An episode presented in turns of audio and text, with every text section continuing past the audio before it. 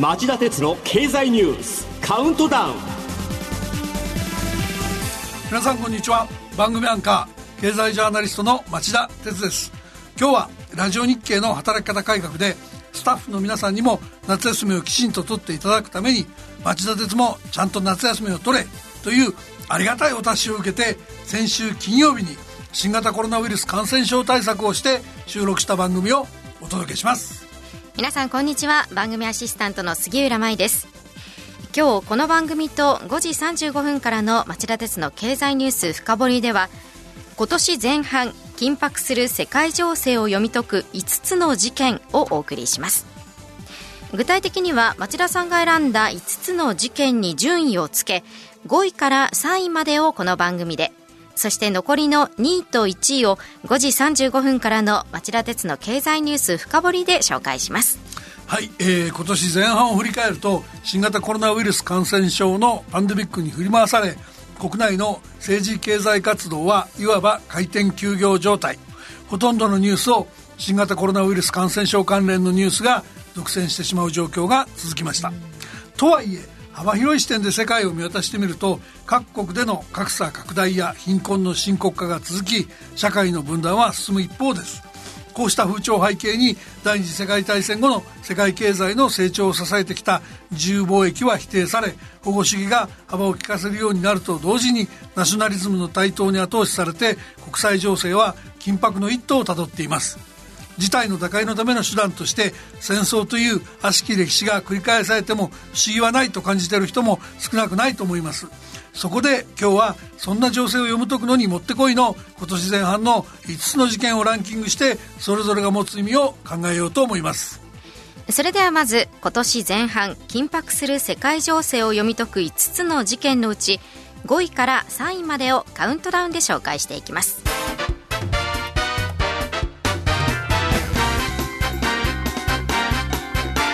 町田鉄の経済ニュースカウントダウン。はい、えー、まず第5位はこれです。香港の一国二制度崩壊。浮き彫りになった習近平中国の危うい体質。中国の習近平政権は6月30日深夜香港への統制を強める香港国家安全維持法を交付即時に施行しました。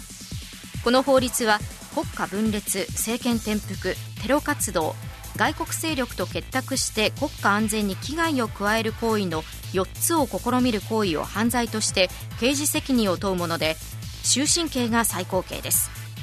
外国人も適用対象になりうるとし中国政府が香港に治安維持機関を設置して国家安全に関わる情報の収集分析や犯罪処理を扱うことも明記されました。他の法律と矛盾するときは香港国家安全維持法が優先すると位置づけたことも特色です。この法律の施行によりイギリスの中国への香港返還時に国際公約した高度な自治を保障する一国二制度は事実上崩壊したことになり香港市民だけでなく欧米先進国から中国に対し強い抗議の声や制裁の動きが広がっています。えー、そもそも香港は19世紀のアヘン戦争の勝利によって南京条約でイギリスに割譲された島です。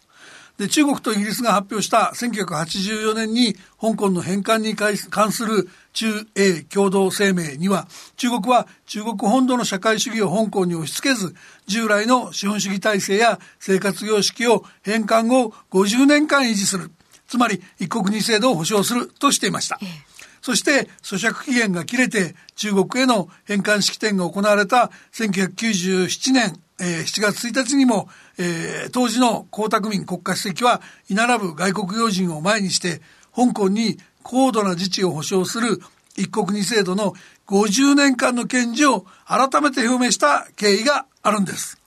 そうした経緯を無視して中国が香港国家安全維持法を制定したことは西側先進諸国に共通の価値観から見て許容し難い行為と言えます。日本、アメリカ、ヨーロッパの G7 主要7カ国諸国は事前に外相共同声明を出して再考を求めたものの内政問題だとする、えー、中国に無視されてしまいました。さらに中国政府はエスカレート。香港国家安全維持法の施行を強行したばかりか、いきなり、えー、逮捕を連発するなど、香港に対する統制強化を鮮明にした。こうなると、えー、欧米諸国側は制裁も辞さずということになったわけです。はい、具体的な動きをフォローしておきましょう。杉浦さん、まず、香港国家安全維持法制定後の香港内部の動きからお願いします。はい。香港市民は民主派を中心に、香港国家安全維持法が6月30日深夜施行されたことを受け、その夜から翌日にかけて活発な抗議活動を繰り広げました。香港警察は翌7月1日、香港国家安全維持法に違反した容疑の男女合わせて10人を含むおよそ370人を1日の間に逮捕しました。またこの法律の施行から1週間後の7月8日には中国政府は人員300人規模の国家安全維持公署の臨時事務所を香港島の繁華街にあるホテルに開設しました。この7月1日の大人数に及んだ逮捕劇なんですけど、えー、中国当局のやり方はもはや法治国家の対応とは言えないと僕は思います。というのは、香港国家安全維持法が施行されたのは6月30日の深夜11時のこと。これに対して報道によると、香港の林定月が行政長官がこの法律に関する正式な、えー、記者会見を開き、条文の内容を周知したのは一夜明けた、えー、7月1日の午後のことです。はい、その一方で最初の逮捕者が出たのはこの会見の直前だったと言います。これでは、六二新報の周知期間も設けずに、いきなり逮捕を連発したと言わざるを得ません。しかも、逮捕者第1号の逮捕容疑は、香港独立の旗をカバンに入れて所持していたことだと言います。なぜ所持していたかなど、どの程度現場に容疑に該当するかが詰められたのかすらよくわからないんですよね。唖然としませんか、では、アメリカとイギリスの中国に対する制裁を紹介してください。はい。アメリカのトランプ大統領は7月14日、香港に与えてきた貿易などの優遇措置を撤廃する大統領令と、中国政府や金融機関を対象にした制裁法案に署名しました。一方、イギリス政府は1997年の香港返還前に生まれ、海外市民として登録されている290万人とその扶養家族を対象に、イギリスに滞在できる期間を6ヶ月から5年に延長する措置を取り、移民を促す方針で、その特別ビザの申請を来年1月からスタートするとしています。また7月20日には、香港との犯罪人引き渡し条約を停止すると発表しました。両国の対応に中国は強く反発しており、報復も辞さない構えです。トランプ大統領が11月のアメリカ大統領選挙を意識して自身の支持基盤の票固めのために頂点の法案に署名した意図は明らかです。とはいえ、アメリカとイギリス両国も含めて G7 諸国やアジア諸国がどれぐらい本気で中国政府と対峙するかにはまだ不透明感がつきまといます。舞台裏では今回の騒ぎを好機と見て欧米系の金融機関の拠点などを香港から自国自分の国に移転させようと目論む各国の財務金融産業当局の活発な動きもあるからなんです。僕も取材しましたが、日本でも政府や東京都の高官が欧米系の金融機関の幹部を呼び、香港から東京への組織や人員の移行を促しているのは事実のようです。ただでさえ今回の騒動に不安を感じた幹部や社員の香港からの流出を中国当局に知られたくないと頭を悩ませている各社は板挟みになり苦労しているという話もありました。そうした目論みは自国経済の発展を優先しようとするもので、香港の民主主義や自由を擁護する立場とは対極にあり、恥ずべき冷徹なそろばんというしかないと思います。が、今後裏裏にあたって見落としてはいけない動きでもあるんです。続いて4位はこれです。社会の分断が蓄積する不気味なマグマ。アメリカの白人警官の黒人男性殺傷への抗議が示したもの。アメリカ中西部のミネソタ州で5月25日、偽札を使ったとの通報を受けて現場に駆けつけたミネアポリス市警の白人警察官ショービン氏がすでに手錠をかけられて地面に腹ばいにさせられていた黒人男性ジョージ・フロイドさんの首を膝で地面に押し付ける行為を必要に行い死亡させる事件が発生しました。市当局はき過ぎがあったとして警官4人を解雇した上逮捕したものの抗議デモはアメリカにとどまらず世界各地で行われました。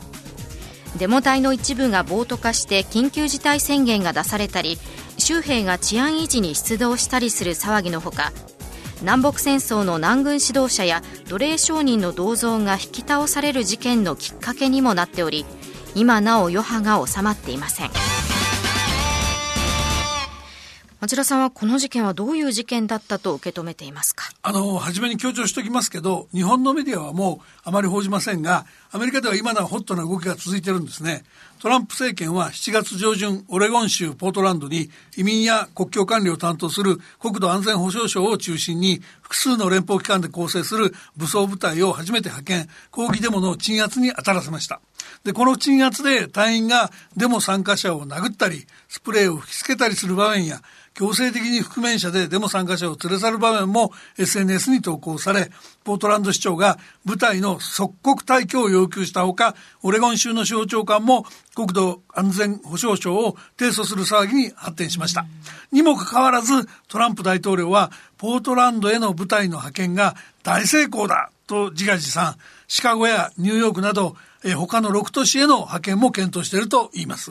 今回の直接の引き金は白人警官による黒人男性の殺傷でしたよね。はい、そうです。でも、直接の引き金は、えー、黒人に、えー、対する根深い人種差別の問題と言えばいいと思うんですね。タバコを買うのに、偽の20ドル札、日本円で2100円余りの偽札の使用が必要に暴行され、公平な裁判の機会もなく、死をもって償わされるような罪なのか。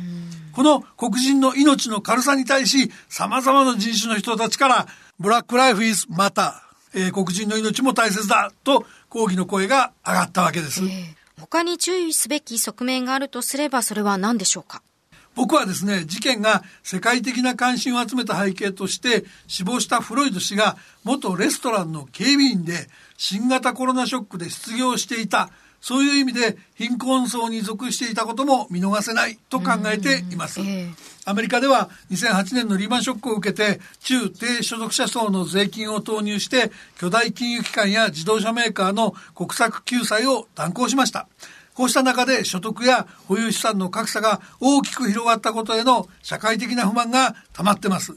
フロイド氏もそうした中低所得者層の底辺に近いところにおり、コロナショックで失業していたことが他人事ではなかったんでしょう。格差や分断で溜まった人々の不満のマグマが起こした事件とも位置づけられると思います。あとは、まあ、そもそも事件が起きたことを伝えたのがネット上の動画配信だったこと、ええ、SNS を利用してフェイクニュースやフェイクな運動を呼びかけて事態を混迷させようとする動きがあったこともネット時代の事件世相を象徴していると言えます。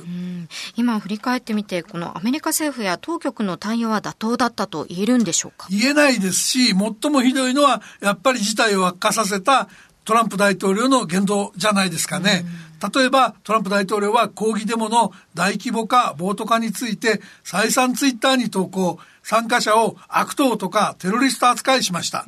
ホワイトハウスの前に大勢の人が集まり、大統領の発言に抗議する場面がありましたが、大統領は平和的に抗議する人たちを力で排除した。で、その後、近くの教会に出かけて、礼拝もせずに、選挙カンペーン用の動画を撮影するという、信じがたい行動もしてました。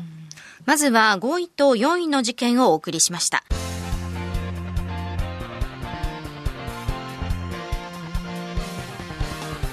町田鉄の経済ニュースカウントダウン。3位はこれです。日本には大きなチャンスか。5G から燃え盛り始めた技術覇権争い。アメリカ政府は8月13日から政府機関に通信機器大手ファーウェイなど中国の企業5社の製品やサービスを使用している各国の企業との取引を禁じる国防権限法を施行します。機密情報が中国政府に流れることを警戒しての措置ですが根底には第4次産業革命を睨んでハイテク分野の技術覇権を中国に渡さないというアメリカの国家戦略が横たわっていることも明白です。オーストラリアや日本に続いてイギリス政府も7月半ばになって方針を変更。5G 次世代通信規格通信網から段階的にファーウェイ製品を排除することを決定しました。日本にとってはモバイル通信分野などでの失地回復の絶好の機会ですが中国はあらゆる必要な手段を取ると強く反発しています。米中間ではなぜこれほど技術覇権争いが激化してしまったんでしょうか？まあ、発端になったのは中国政府が2015年に発表した産業政策中国製造2025だったと言っていいでしょう。はい、中国製造2025は中国の習近平体制が2015年に発表したハイテク産業強化策で、えー、中国が建国100年を迎える2049年に世界の製造強国のセントグループ入りを目指すものです。日本の産業や企業への影響も気がかりな問題ですよね。その通りです。第1は8月13日から施行される国防権限法の直接的な影響ですよね。えー、対象になる日本企業は800社を超えるとされています。で、もう一つは 5G のような日本企業がすっかり競争力を失った分野で失地を挽回する絶好の好機なので、これを活かせるのかっていう問題です。1980年代から2000年代半ばにかけて日本はアメリカやヨーロッパにとって技術覇権を争うライバルで、欧米勢は日本の技術の国際標準化を阻止することに躍起でした。それに対して敵として中国が台頭した結果、今の日本はアメリカを名手とした西側同盟の一員というポジション取りができます。アメリカが、えー、世界がアメリカを中心にしたグループと中国に寄り添うグループに二分されるデカップリングが進むのかもしれませんが、ここは確固たる地位を挽回してほしいと思いますね。以上町田さんが選んだ今年前半緊迫する世界情勢を読み解く5つの事件5位から3位までをカウントダウンで紹介してきました。この後夕方5時35分からの放送で2位と1位を紹介します。それでは再びお耳にかかりましょう。さようなら